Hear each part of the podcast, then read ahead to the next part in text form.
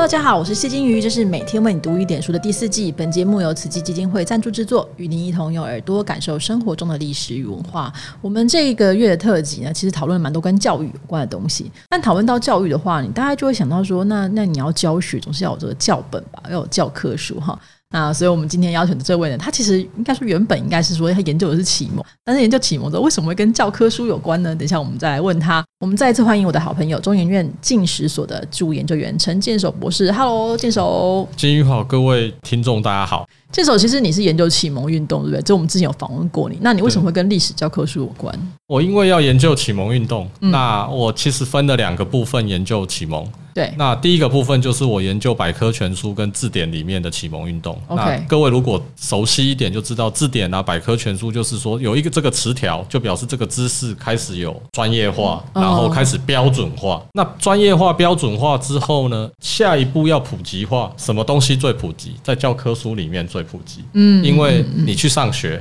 你一定得老师有教，对你一定得读教科书。那教科书上面的这一套知识就会隐隐然的进入你的心中，所以老师课堂上怎么教，你大概就会初步的接受了那个知识。OK，所以我就从那个时候开始，其实关注晚清民国。各式各样的教科书。嗯，那我们说中国哈，中国大概是什么时候开始会有历史教科书？因为我们在之前有访问过黄正南老师，他其实有讨论到就是这个启蒙的这些启蒙读本啊、三字经啊、千家文等等。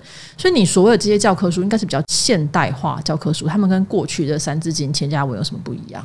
三字经跟千家文，就像藏书界的主演那封黄振南讲的，这是启蒙书籍嘛，所以这个就是一种以教化为目的。可能爸爸可以教小孩，或是你去私塾，那私塾的老师就教你。那这个东西其实可以随着编者去编。对，就是他想要用今天要教什么，他觉得这个只要在知识上可以启蒙你，你就可以来做成这样子的教本去教人家。对，那如果我们说要长得像我们现在的历史教科书，就表示应该有官方的力量进来了。对，应该是从清末开始。那清末因为有学制的改革，就各位听众如果熟悉的话，比如说一九零二年跟一九零三年先后有两次学制改革，所以就颁布了钦定学堂章程跟奏定学堂章程。嗯，既然是钦定，既然是奏定，就表示这是一个官方力量进去的。那相对的，这就是在历史上有两个比较有名的学制，就是人寅学制跟癸卯学制嘛。那这是什么东西？这个学制其实就规定了说，那我们应该要怎么教书。所以，比如说这个新学制就说小学教育，那那时候的小学教育不像我们现在，它有初等小学跟高等小学。哦，所以小学要读九年。所以，那那所以的意思是说，在这之前，中国是完全没有那种教育规范的。对，就是说，因为有学制开始出现了，所以开始有一。他过去是考科举的时代，一九零五年也不需要鼓励这个一九零五，再过两年之后，科举要废除了，所以这个是已经开始进入要新政改革的时代。所以晚清的政府开始要跟现代的教育制度接轨，所以当时候小学教育要读九年，然后中学教育要读五年，所以要读十四年。那这两个教育方案都有历史。那课程的设计呢？从哪边开始讲起？就由中国史开始讲起，接下来就是亚洲各国史，嗯，然后接下来就是欧洲跟美洲史。所以你可以看到，这其实跟《三字经》《千家文》是非常不一样的。就是你要开始透过历史认识这个世界，嗯，认识你周边的邻国、周边的国家。对，那这个就跟晚清就是开眼看世界的那个风潮。非常的相近，所以一九零二年其实是光绪末年，就这也是那个辛丑的这些权乱啊等等这些事情过了之后，开始要去面对这个世界哈。所以他刚刚跟前面讲的这些启蒙教本会不一样啊。那这些历史教科书是，他说一开始是官方就来编纂吗？还是说是谁？因为我们可以想象说，当时中国读书的人或是识字的人，可能一个村里面才一个，或是两个村还共用一个，那个人就很少。你说突然哪里去生出这么多的老师来教学生，他们要怎么？教那我觉得金鱼触碰到一个很好的问题，就是说当时候刚开始嘛，对，然后谁可以写这样子？哦，那因为不能写，所以靠的是什么？有一点像现在的出版社，靠的就是翻译，我们就译外国的书，OK，译日本的书，译西方的书。所以当时候有一个说法，在研究过去这一段历史的学者们有一个说法，他说，在各式各样的翻译的这些材料中。对中国思想和社会最具渗透力和持久的影响的，莫过于教科书。就是教科书的这个影响力是最大的。那当然，这些编的人他一定是有知识的专业人士，对。但是其实大部分靠的是翻译，就算是中国人自己写的，也不免以译代写。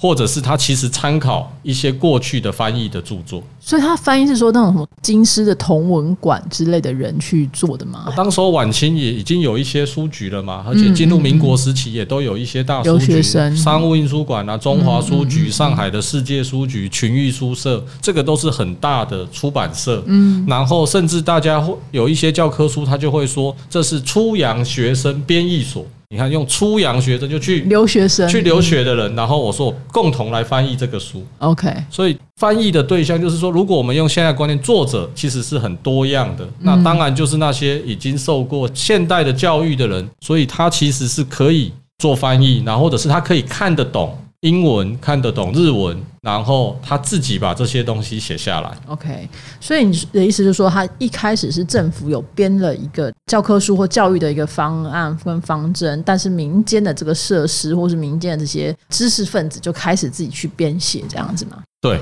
嗯，那他们编写投，因为投入这个编写其实也是需要时间嘛，那他应该都还是会抱着一些某些远大的目标或他们的想法吧。呃，如果从国家的角度出发，那这些教科书当然其实代表的就是很专业化的知识，但这些专业化的知识其实要在国家规定的那个蓝图上面去做，就是国家其实是扮演的审查的角色。那这样子的审查，其实就是说有一套知识的体系，有一套非常庞杂知识的体系。对，那写你不免要化约嘛，所以这些知识一定是化约的。嗯，那透过老师的教导，然后要传到学生的身上，所以这其实是一种很特定的方式来传递知识的一种方式。对，那。这种知识呢，其实是很有意识的在编织。嗯，所以比如说以我比较熟悉的历史教科书，它其实就是教科书，就是两种人一起扮演的嘛。第一个就是国家，对；第二个就是那些专业的那些学者。对，所以那些写教科书的人，其实先要按照国家颁布的课程纲要，嗯，就是说国家规定我这些可以写，这些不能写，嗯，那哪些要写多一点，然后要从哪里开始写，对，那他再去找很多的资料，其实跟我们现在跟我们现代编教科书其实是一样的，就是说大家要到处去找资料，然后把它吸收之后。然后传递给学生，那学生就可以在这一套系统里面学到国家或者是这些学者觉得你应该要知道的某些历史知识。嗯，所以晚清的时候就已经这样开始吗？还是说民国时候才开始比较就是有制度性的去？我觉得进到民国制度性的那个影子看得比较清楚，清楚，因为晚清因为有很多是靠翻译，然后所以有一些书其实就是说它可能没有经过审查。但是呢，因为还在一个制度上没有那么紧的状态。所以有些没有经过审查的教科书，它还是会变成教科书，或者是当时候的人也把它当成教科书来读。嗯嗯。所以有一点变成是教科书跟我们现在知道的这些历史书是混在一起的。OK。那当然到了民国时期还是混在一起，但是我会觉得那个分野更明显一点，比较清楚，就是说在清末的时候是一个有有规范了，但是你们去写写完之后，就是啊，反正先求有再求好这样子，然后接下来到民国之后，可能比较有。这个时间也比较有心力，大家可能就是知识的状况也比较好，才开始比较进入个审查状态。那你刚刚讲到历史教科书，其实一开始就分中国史跟世界史嘛？呃，就像前面说的，因为有课程的规定，就政府有课程的规定，所以它变化是什么？教科书其实是一蛮一个非常有利可图的生意，就是你知道，大家都会买啊，学生的钱最好赚嘛，就是说学生父母的父母的钱，对，就是说这个教科书就变成，因为你要读，嗯，因为你要考试，所以教科书变成一个有利可图的生意。那当时候就像我一开始说的。当时候的是以编译现成的外国教科书为主，那中国的人编的教科书没有很常见。嗯，但是在一九一一年以前，嗯，就是我刚刚说的，就在晚清的时候，就是翻译的跟编译的历史教科书，经过官方审定的只有十三种。嗯，但是在这十三种以外，其实还有四十七种没有经过官方审定。就像我一开始说的，就是它没有经过官方审定，但它还是当成教科书，嗯，在用，成为这些学生其实就是都应该读的这些书。那这些教科书其实大多从日本来，那少部分译自欧美国家。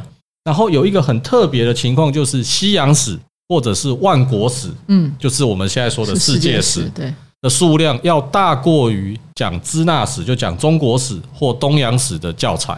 那所以这就是回答了金鱼的问题，就其实就有中国史跟西洋史，或者中国史跟世界史的这种分别。教科书的名字，就是我们从名字上，就像我刚刚一开始说的，就是晚清的一般的书籍也会被当成教科书，所以教科书的名字也很多。它比如说，同样都是在讲世界史好了，它会有万国史、某某万国史。嗯，某某西洋史，嗯，某某外国史，比如王室或城市外国史，就是就是它有各式各样的名字。那如果用晚清作为一个例子，晚清的历史教科书以西洋史为名的，其实占据了最大的倾向。所以这从这里你可以看到一个，如果你谈万国史，谈西洋史。其实是有一点欧洲中心论嘛，没错，对不对？那世界史的结构本来是有东方世界跟西方世界，嗯，但是有西洋史的存在，就会有东洋史的存在。所以晚清教科书里面还有一种很特别的，就叫做东西洋史。哦，它的名字就叫做东西洋史。OK，它开始就切了这样。它一开始就告诉你，它其实也不叫世界史，因为它可能翻译的那个底本就是这样，或者是他觉得他好像谈的还不够那么广。嗯嗯。所以他就用东西洋史，就是也告诉你东洋史的是东洋国别的事情，也告诉你西洋史西洋国别的事情。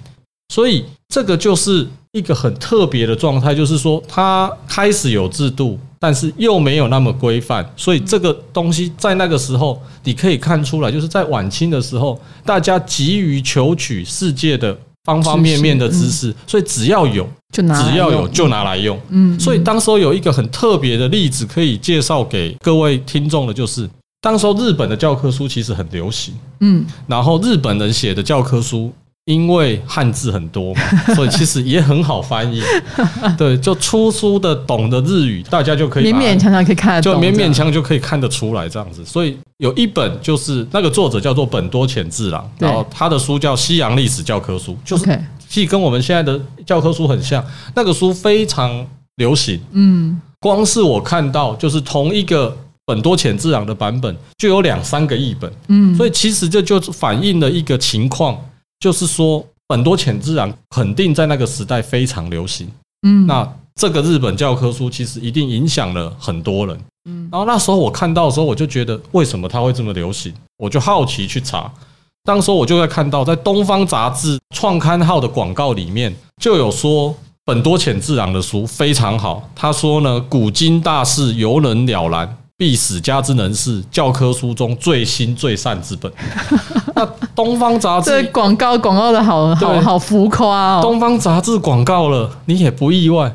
梁启超晚清的新学巨子，梁启超也广告了。他说呢，他的广告词什么呢？他说过去的历史教科书呢很无聊，但是本多浅自然的这个书呢，读之不使人生厌，读了你不会觉得烦。然后他讲一件事情。不过两三行而已，嗯，那这两三行里面呢，本多浅自然文笔非常好，一定有讲它的原因结果，而且毫不遗漏。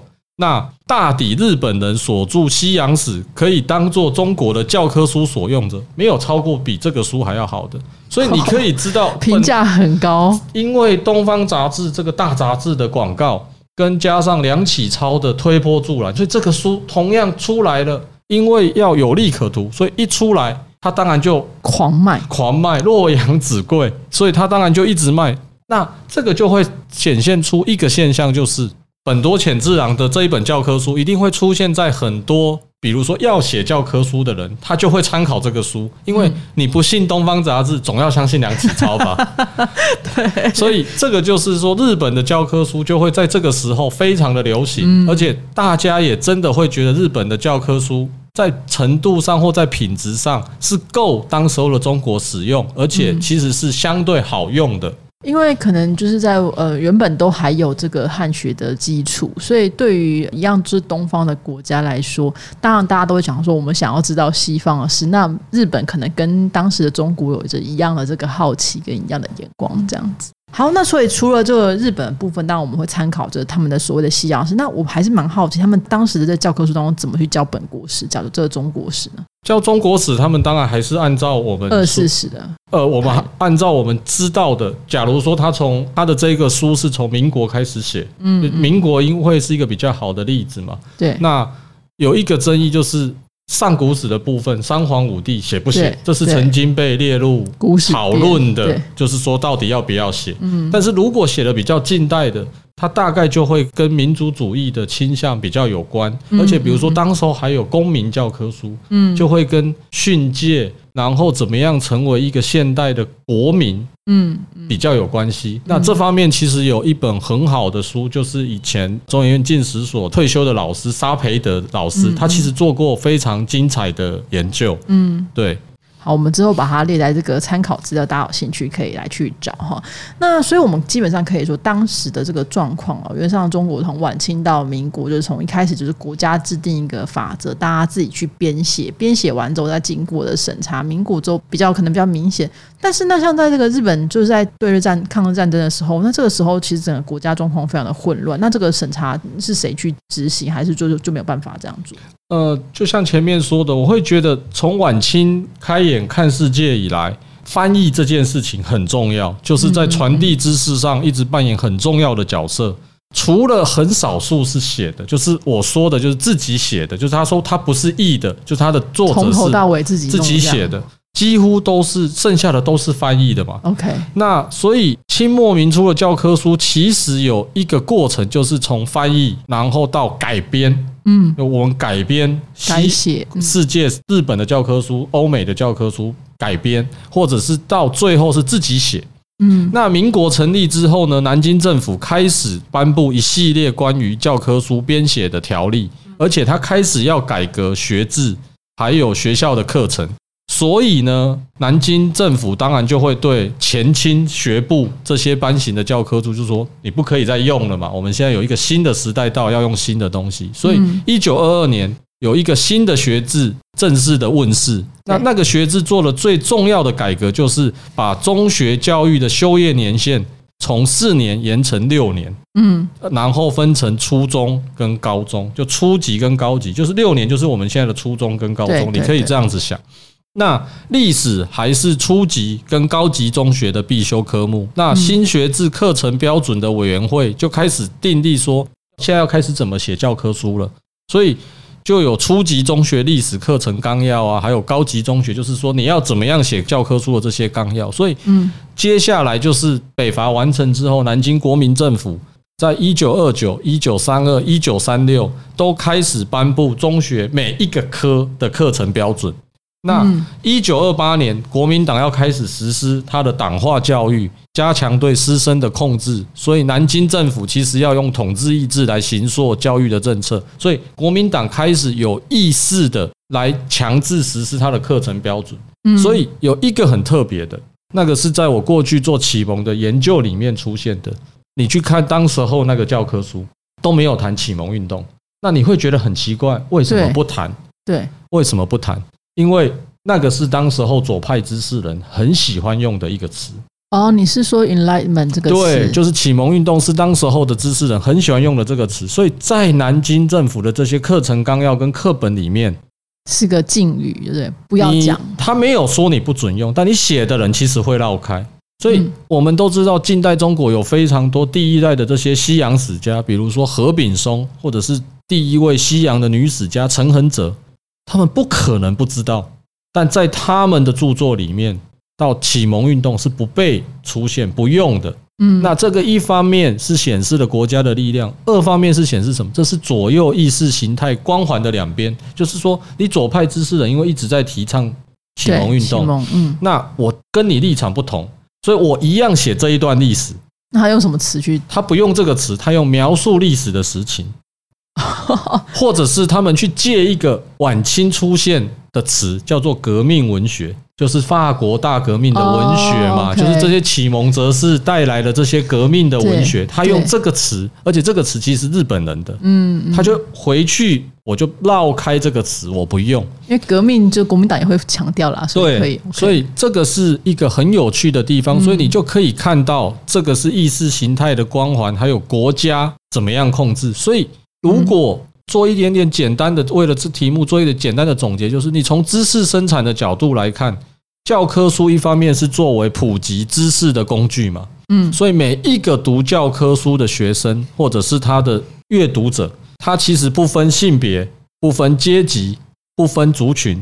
他只要在学校上课，他都在齐头是平等的基础上可以得到这些知识。嗯，所以这个就是回到一开始说的，为什么教科书是最知识普及化，而且影响最深、渗透力最深的一个东西？因为你只要进到学校，而且当学校成为义务教育的时候，你进到学校，你其实就可以读。但是这种普及的另外一面就是。